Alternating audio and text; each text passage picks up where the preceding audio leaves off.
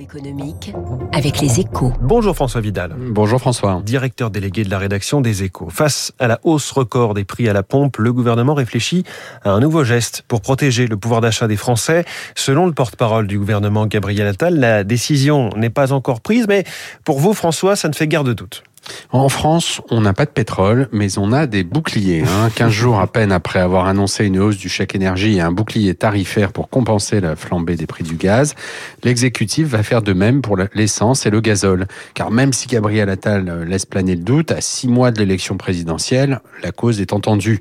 Le gouvernement ne peut pas prendre le risque de favoriser une réédition de la crise des Gilets jaunes, dont l'étincelle avait justement été la hausse des prix à la pompe, d'autant qu'il aurait du mal à justifier de faire un geste sur l'électricité ou le gaz et pas sur les carburants. En clair, il n'a pas le choix.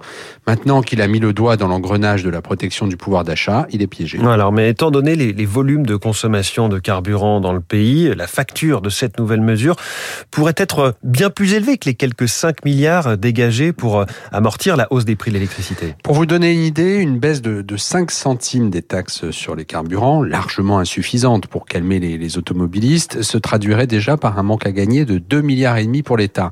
Le coût d'un geste significatif sur les à la pompe s'annonce donc, vous avez raison, très élevé pour les comptes publics.